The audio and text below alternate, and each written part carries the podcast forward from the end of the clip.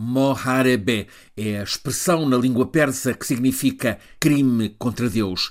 É a acusação que sustenta a condenação à morte por um tribunal iraniano de mais três jovens envolvidos nos protestos contra o regime teocrático de Teherão.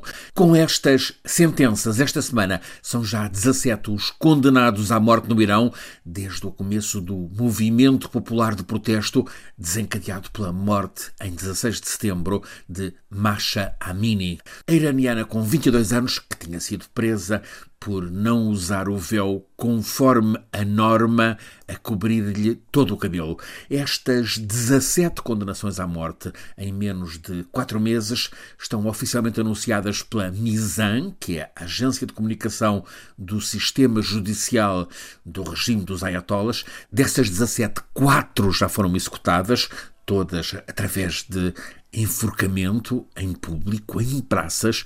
As últimas duas neste último sábado em Karaj, um subúrbio de Teherão.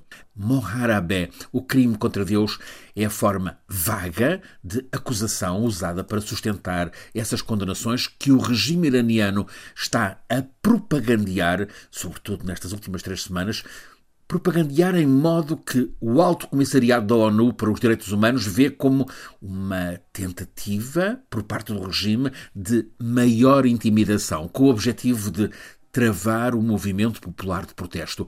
O Alto Comissariado da ONU enfatiza que a pena de morte deve ser rejeitada em todas as circunstâncias, mas nestes casos, nestas últimas semanas no Irão, está a ser aplicada em julgamentos em que não são respeitados os elementares direitos de defesa dos acusados e com base em acusações que, reforça o porta-voz daquele Alto Comissariado da ONU, são vagas e assentes em confissões eh, forçadas obtidas sob tortura. São enquadradas na expressão crime contra Deus e são ligadas a agressões a agentes das forças de polícia mobilizados para a repressão dos manifestantes.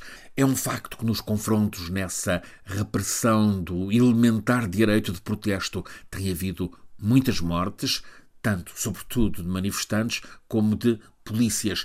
E há a denúncia de que o regime está a agarrar arbitrariamente alguns manifestantes, condena-os à morte, executa-os em público como modo de dissuasão de mais protesto. É um facto que a frequência e dimensão das manifestações contra a ditadura teocrática iraniana está a baixar, sobretudo em Teherão. Até meio de dezembro havia manifestações praticamente diárias a partir das universidades da capital iraniana.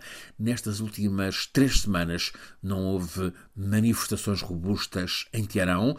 Têm continuado, mas apenas em cidades do Kurdistão iraniano. Questão que se levanta: será que este terror de Estado o semear do medo com a exibição das execuções está a erradicar o movimento popular de protesto? Analistas, fora do Irão, sobretudo em França, mas em contacto permanente com o que está a acontecer dentro do país, admitem que esse movimento de protesto está a adaptar-se, está a proteger-se, procura formas de luta pela liberdade menos expostas à repressão pela brutalidade do regime, o ativismo continua nas redes sociais, mas de facto está muito menos expressivo na rua. Há evidência de que aquele grande movimento de revolta que irrompeu após a morte de Masha Amini em meio de setembro, um movimento de protesto que, conforme atesta a Amnistia Internacional, já levou à morte de mais de 500 pessoas e à prisão de pelo menos 17 mil. Esse movimento está a perder força na rua,